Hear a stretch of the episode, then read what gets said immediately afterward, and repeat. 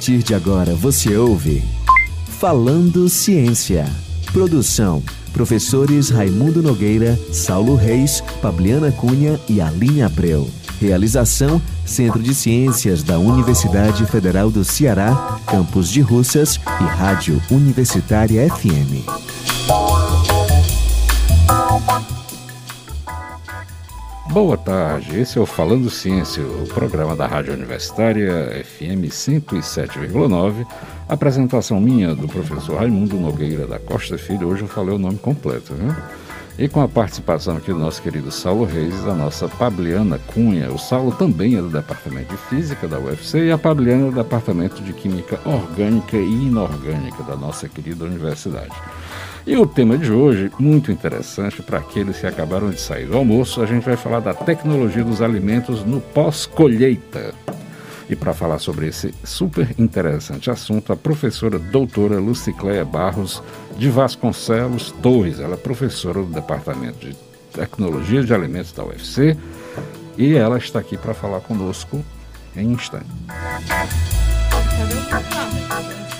No Falando Ciência de hoje, no quadro Era Uma Vez a Ciência, a Fabiana vai contar um pouco a história sobre o recobrimento de frutos. Depois a gente vai bater esse papo com a professora Lucicleia. E no final a gente vai tentar ver como é que esse tópico aparece na ficção. Uh, sugestões, comentários e perguntas, por favor, envie e-mail para, arroba, para falandociência.gmail.com ou na nossa conta do Instagram, Falando Ciências. Era uma vez na ciência.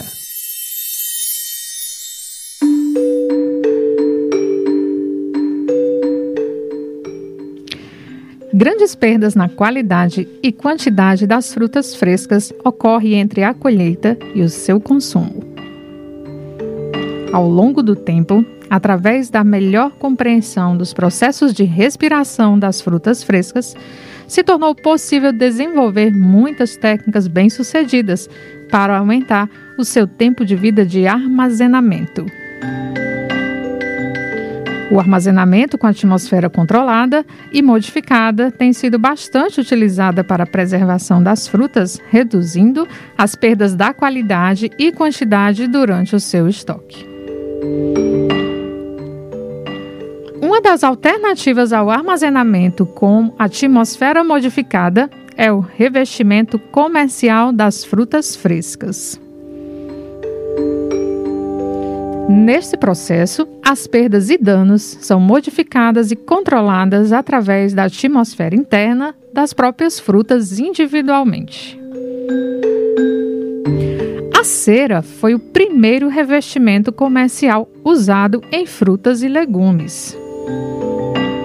Os chineses aplicaram revestimento de cera a laranjas e limões a, lá nos séculos 12 e 13. Embora os chineses não tivessem percebido que a principal função dos revestimentos comestíveis fosse diminuir a troca de gases respiratórios das frutas, eles descobriram que as frutas com revestimento de cera podiam ficar mais tempo armazenadas do que as não tratadas com a cera.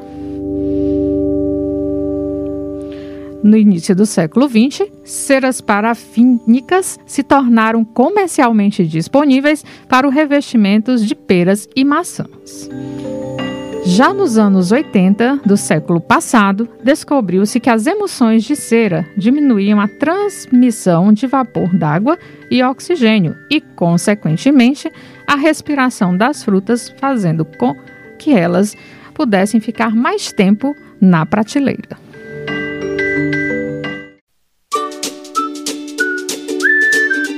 Fazendo Ciência. Boa tarde, minha amiga Lucicléia. Tudo bem? Como vai você? Tudo bem, querido amigo Raimundo. Olha só, muito bom ter essa reciprocidade. E aí, esse storytelling que fala sobre esse recobrimento ou revestimento de frutas e legumes. Né? Você viu que é uma coisa que vem da China lá do século XII, do século XIII e o pessoal na UFC que está trabalhando com isso, né? Você em particular. Nos conte um pouco dessa história. Pois é, Raimundo e todos os ouvintes.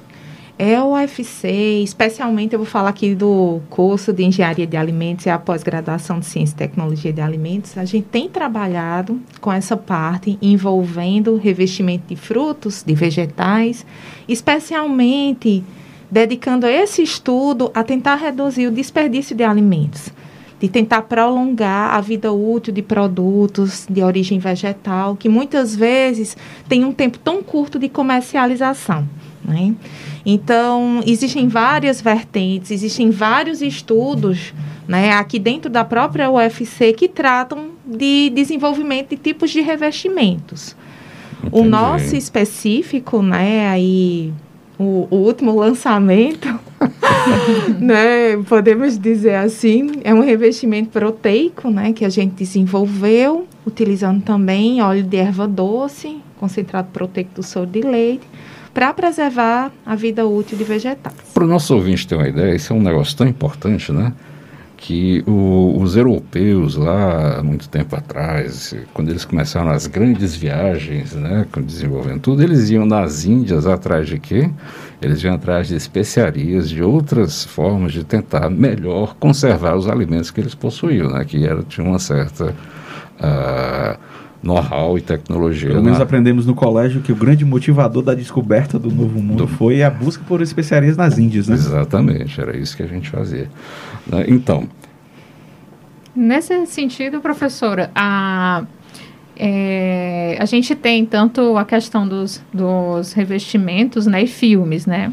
Ah, fala um pouco mais disso para o nosso ouvinte entender, até porque, por exemplo, às vezes a gente pega uma maçã e aí ela tem ali aquele recobrimento ou revestimento de cera. Como assim? Quer dizer que quando eu vou comer uma maçã no supermercado tem aí cera? A professora, a professora vai explicar melhor para nós. Eu pensava que era só aquela maçã do amor que tinha açúcar. Bom, muito... explica um pouco melhor, né? Assim, até para o nosso ouvinte entender que, assim, é, esse prolongamento de vida, né, útil do, do, do fruto, se deve a todo esse, né, todo esse esse cuidado, né? É, até de, da saída, da colheita, até chegar na prateleira, né? Fala um pouco disso, professora, para a gente. Tá bem, vou tentar, né? Bom, para que, que todo mundo tenha uma ideia, assim, existe um, uma perda de, de cerca, às vezes, até de 40% da produção de alguns vegetais na cadeia produtiva dele, que vai desde a colheita até ele chegar na casa do consumidor, né? E a utilização desses revestimentos, seja na forma de cera, seja através de um, da formação de um fluido e que vai recobrir o fruto também, uhum. né? Ele é utilizado justamente na etapa que o fruto chega na casa de embalagens ou no packing house da empresa que depois vai distribuir esse fruto, né? E é verdade que a Fabiana falou, muitas empresas utilizam, por exemplo, a cera de carnaúba, que é uma das mais utilizadas né, para revestir frutos. E nesse sentido, ela atua lá como uma camada protetiva né, nesses frutos, tentando inibir também a proliferação de micro-organismos também, né, o ataque muitas vezes desses, e aí então aumentar a vida útil desse produto. Sem falar que dá um brilho diferente, Isso dá é um verdade, visual é. mais bonito, né, ao produto. Mas foi como se fosse encerado, né? Eu, só, só rapidinho, Raimundo. É, claro, então, claro. pelo que tu está falando, a gente encontra frutas no supermercado assim. E eu, e eu queria. A minha pergunta seria, tipo, o, o quão frequente é isso? É tipo assim, é super comum? E se é possível de, de identificar quando a gente encontra uma que não tem esse tipo de cobertura? É muito frequente, né? É muito frequente. Identificar precisamente é difícil, uhum. Mas vão ser aquelas que vão ter um brilho maior. Você veja muito bem isso aí em manga, em maçã, em mamão, né? É muito frequente.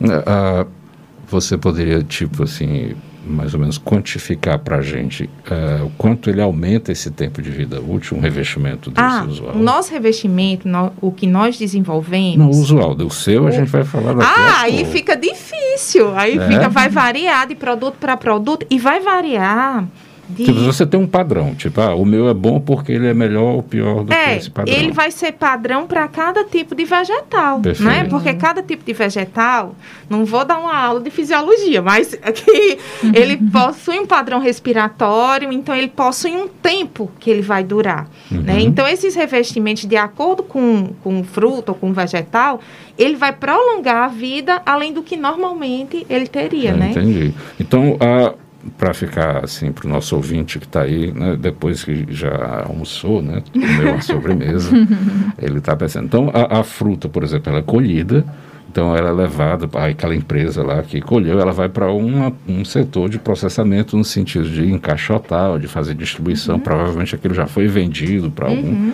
mas ela tem um tempo, né, de estoque e tudo mais. É, é, em que momento? É assim que ele sai da colheita que vai para essa fase que ele recebe esse tipo de tratamento, não é isso? Exatamente. Assim que ela chega no packing house, uhum. então ela passa pelo processo de higienização e após o processo de higienização, ela recebe a cera, ela pode receber também o tratamento com algum agente antioxidante, né? Entendi. Basicamente, então, o que esse, esse revestimento faz, ele, como você falou, respiração, né? Então, a fruta respira. É, é, através de, então evita oxidação e... Sim, o revestimento, como ele, de certa forma, ele também é uma barreira, né, uhum. com relação ao contato direto com o oxigênio. Barreira e, física, isso, literalmente, né? Isso, então ele limita, de certa forma, o contato direto, minimiza. Né? E na hora que a gente minimiza a disponibilidade desse oxigênio, a gente também reduz essas reações degradativas. Exatamente, pessoal. Então, essas frutas elas ficam trocando né, com o meio ambiente, né, com a atmosfera. Né? Ah, eu estava vendo que no passado né? Uh, uma forma de tentar amenizar isso era o ambiente inteiro, né? Você tentava fazer no ambiente inteiro uma forma de tipo refrigeração. Mas ainda é, né? Ainda também. É, é, são tecnologias que a gente usa Vai... De forma complementar, né? isso. né? O, o, o Luciclé, o, como é que é, por exemplo, uma maçã, como é que você faz esse revestimento? Eu, eu, pela nossa conversa anterior, seria de mergulho, né? Você mergulharia alguma coisa do gênero? E como é que muda, por exemplo, se eu quiser fazer isso com hortaliças, né? Se eu quisesse fazer com folhagens? É diferente? Existem vários métodos né, para aplicação de revestimento. Mais comum é por imersão mesmo, né? A questão das ceras e tal.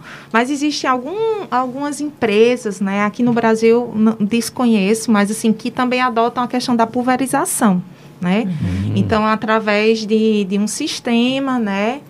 Hoje em dia a gente até está tendo a proposta de testar um sistema de nebulização, né? Para uhum. aplicação de revestimentos em frutos. Então, assim, existem, a, a maioria delas né, é aplicado mesmo por imersão. Então, minha querida Lucicléia, então é nisso que você trabalha hoje, o seu projeto de pesquisa e do seu laboratório, você, você trabalha com esse tipo de revestimento que a gente acabou de conversar e mencionar? Sim, né? É, estou vinculada ao laboratório de frutas e hortaliças, do Departamento de Engenharia de Alimentos da UFC. E nós lá trabalhamos tanto com essa parte né, de revestimentos que está ligada à parte de embalagens e também com o desenvolvimento de produtos ligados a frutos. Aí então aí vai uma vasta tem uma vasta é. gama aí de produtos, né? Certo, mas pelo que eu entendo, a professora Luciclé é autora, ou vamos dizer assim, coautora, né? Mas eu acho que a, a pesquisadora líder de uma patente, né? Que foi é, o termo é assinada, saiu a carta da patente. É isso porque sim, tem algumas sim, etapas. A carta da, patente. A carta é. patente. Ela não só teve a patente aprovada, mas teve também a carta patente, que é um processo adicional à patente. Sobre essa carta patente é o desenvolvimento de um produto, produto de vocês sobre revestimento, não é isso? Isso. É, essa história de, da patente é um pouco, às vezes, confusa, né? É verdade. Então, assim, o início dela ocorre né, quando, quando, quando, a ideia é gerada. Então, tem o início, o desenvolvimento da pesquisa, e quando você vê que aquilo é uma inovação, você tenta proteger. Então, nós fazemos o depósito da patente. Né? Então, depois seguem os trâmites né, normais. Para você ver essa patente que o professor Raimundo acaba de falar, ela foi depositada em 2016 né? E agora, em 2021, que saiu a carta patente dela, né? Que é quando o INPI, ele realmente atesta que aquilo é uma inovação. Entendi. Então, vocês vejam, né, que depois de todo esse tempo, um produto ele ainda consegue ser reconhecido como inovador, né? E essa patente, ela trata exatamente sobre o que? O que é que vocês desenvolveram? Bom, ela trata de um revestimento a base de concentrado proteico de soro de leite, né? Que hoje a gente pode dizer que é um coproduto da indústria de laticínios. O soro de leite, oh, professora perdão por lhe interromper, mas eu me lembrei do soro de leite, né, que hoje é muito conhecido, professora relacionada ao whey, né? Exatamente. Só para fazer essa, Exatamente, né? né? Que é muito usado aí para o pessoal que treina, exercício. Exato. Então, ela é, esse investimento é a base do concentrado proteico óleo de erva doce, né? E ele foi produzido justamente com o intuito de aumentar a vida útil pós-colheita de produtos de origem vegetal. Entendi. Mas assim, você, tu estava no teu laboratório em Belo Dia, ah, isso aqui vai dar certo. É como é isso? Qual era a suspeita que você tinha que esse tipo de material ia ser um bom uh, uh, material para fazer revestimento? Eu acho que vem daquela história que tudo que a gente estuda, ela, ele vai, vai agregando a sua história e tal. Muito então, importante. no meu doutorado, eu já trabalhei né, com óleo de erva doce e eu tinha observado que ele tinha uma, uma ação muito importante relacionada à proteção né, de frutas. E sabe aquela coisa assim, é simplesmente pôr óleo de erva doce ali e a gente vai ter um resultado bom? Não é bem isso, né? Porque quando a gente utiliza em, em uma grande quantidade, vai a, ocorrer a formação de lesões, em vez de beneficiar um produto. Entendi. Então, unindo aí essa, essa vontade que havia, né, de, de trabalhar com óleo de erva doce e centrado no problema da pós-colheita, porque eu acho que antes de pensar na solução, a gente pensa no problema, né, dessa questão de muito desperdício. É uma área que é muito carente, né, que realmente precisa de pesquisa, precisa de investimento, né, com relação a isso. Então veio a ideia de unir as propriedades, né, do concentrado proteico com a erva doce. Muito bem. Professor, agora, uh, notei que seu sotaque não é muito cearense, né? Então, uh, existe uma história de como você chegou na, na, tecnologia de alimentos e como a tecnologia de alimentos lhe trouxe a Fortaleza, né? Como é que, como é que surgiu o primeiro interesse, né? E, e de onde é que você é? Conta um pouco de você. Bom, sou paraibana, o meu DI não nega. né? Então, sou química industrial, né? formada pela Universidade Estadual da Paraíba, com um pezinho dentro da engenharia agrícola e da agronomia desde cedo, né? Porque Olha, esse é o acúmulo do conhecimento isso. que você falou, né? É verdade. Isso, então juntou aí tudo isso, porque também comecei o curso de engenharia agrícola, mas não concluí, concluí apenas o químico industrial. Mas aí tive mestrado na engenharia agrícola na parte de armazenamento de produtos, né? E daí vem desde aí o meu interesse na área de embalagens. E depois eu fiz o doutorado na parte de pós-colheita. Né? Tudo na Paraíba?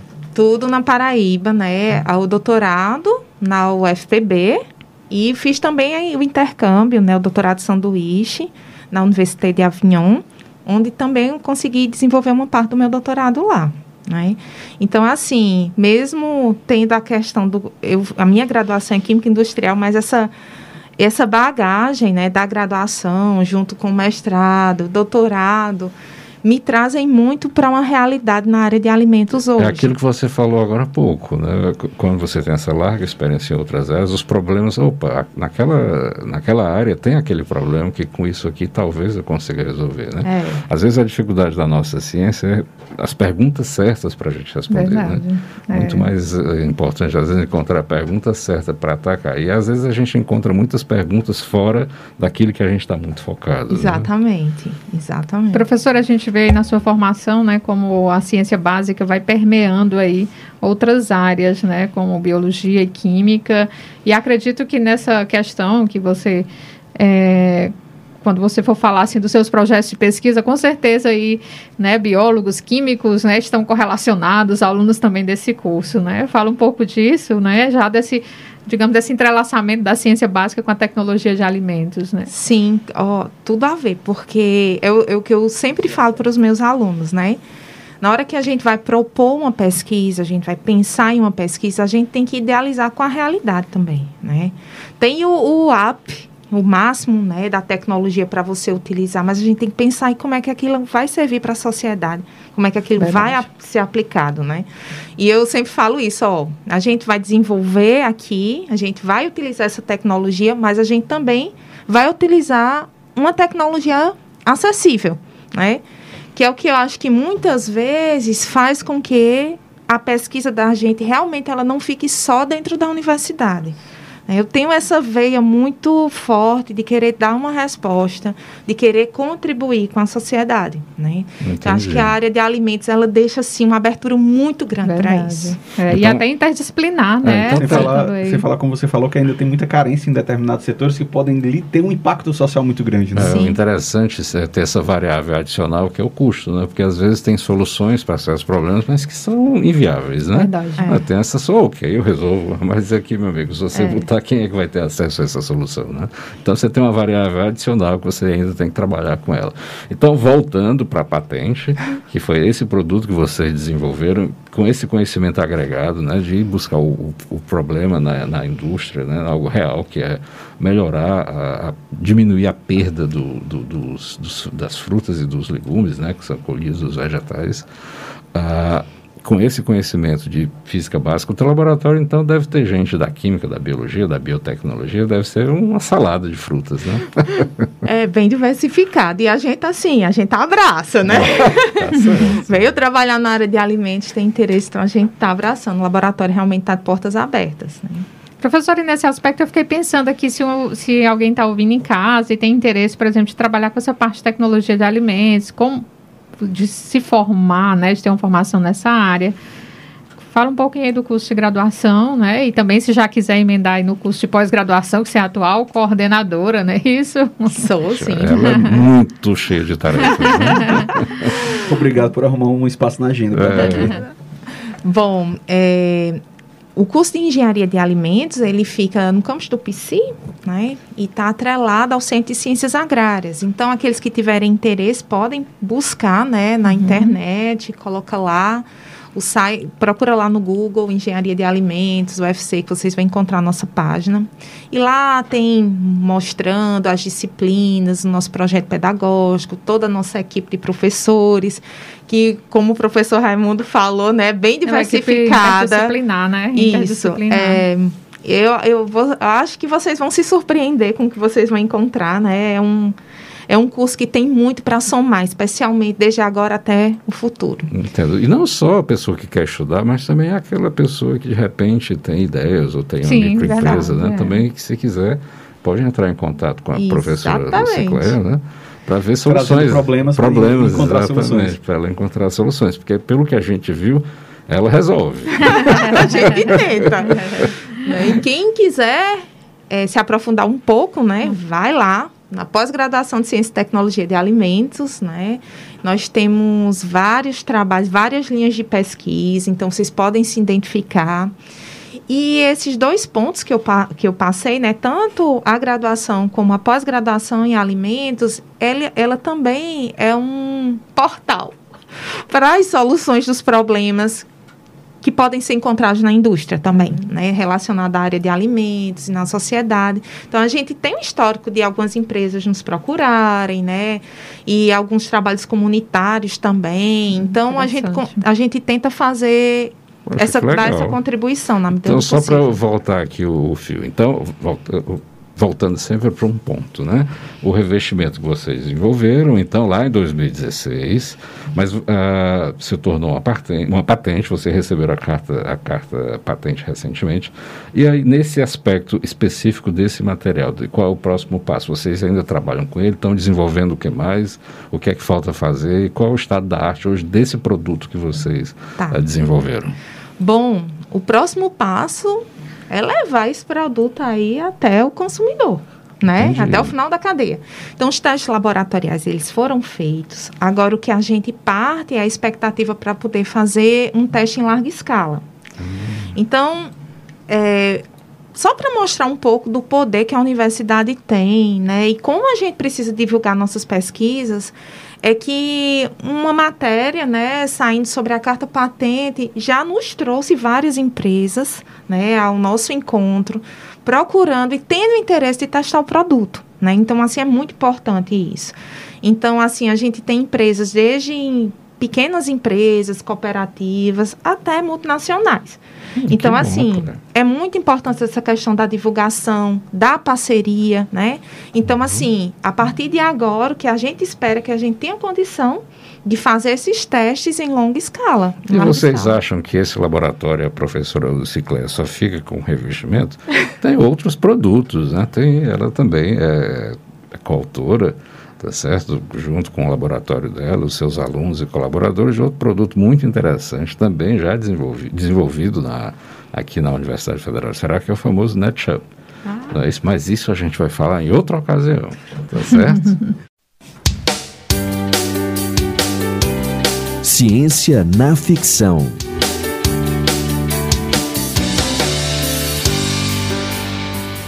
Aí, para quem imagina que seria difícil a gente achar uma conexão de ficção com revestimento de frutas, né, tem um filme canadense da, de 92 que chama Leolô. E esse filme tem uma cena engraçada. É um, é um filme que conta a história de uma criança que tá, de um rapaz que está descobrindo a fase adulta dele, né? E, e tem uma cena particular que é bem engraçada, que é a mãe dele caindo numa, ah, num cesto de tomates. E aí essa cena serviu de origem para o nome de um site muito famoso, o Rotten Tomatoes, que é conhecido por dar notas aos filmes e aqueles bons filmes são classificados É. como tomates frescos, super frescos. E normalmente os bons filmes são classificados. Esse site é muito famoso. Ah, falando ciência também é um pouco de cultura. É, é, muito pouco, mas é. mas também tem aquelas, você poder ver os filmes das grandes navegações, né? Como a gente falou anteriormente, né? Que, é ou, ou então algum qualquer seriado ou filme sobre Marco Polo, né? O seriado é bom, infelizmente cancelado, mas em duas temporadas excepcionais. Então, o, nossos queridos ouvintes, vejam que quão importante esse trabalho feito no laboratório da professora Lucicléia, lá no Departamento né, de Tecnologia de Alimentos, tá certo? Daqui da Universidade Federal do Ceará. Bem, muito obrigado, Lucicléia, por essa conversa e a gente descobriu muito sobre o que é feito aqui e algo realmente super interessante de uma aplicação né, vasta aqui na nossa sociedade. E o nosso papo de hoje termina por aqui. Ah, você pode acompanhar o nosso programa toda segunda-feira às 14h30 na Rádio Universitária FM 107,9. Esses programas são reprisados aos sábados, às 1h30 da tarde, tá certo?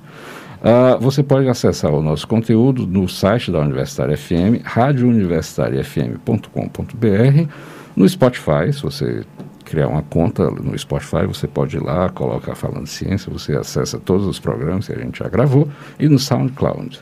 Bem, mais uma vez agradecendo a Lucicléia. Obrigada, eu quero gra- agradecer ao professor Raimundo, a todos que fazem o Fazendo Ciência e agradecer também né, à Universidade Federal do Ceará pela oportunidade né, que dá para todos nós de poder fazer um pouco de ciência. né. Agradecer também aos alunos né, que eles, né? tornam, É. tornam possível o nosso trabalho, né? E em especial gostaria de agradecer aqui a minha aluna, Georgiane Lima, Hum. tá? Que foi a aluna de mestrado eh, que desenvolveu comigo a questão do revestimento. Muito tá? bom. Legal. Parabéns para jo Jorjane, né? Jorjane. Saulo, valeu. Até a próxima. Tchau, Pabliana. Tchau. Você ouviu Falando Ciência. Produção: professores Raimundo Nogueira, Saulo Reis, Pabliana Cunha e Aline Abreu. Realização: Centro de Ciências da Universidade Federal do Ceará, Campus de Russas e Rádio Universitária FM.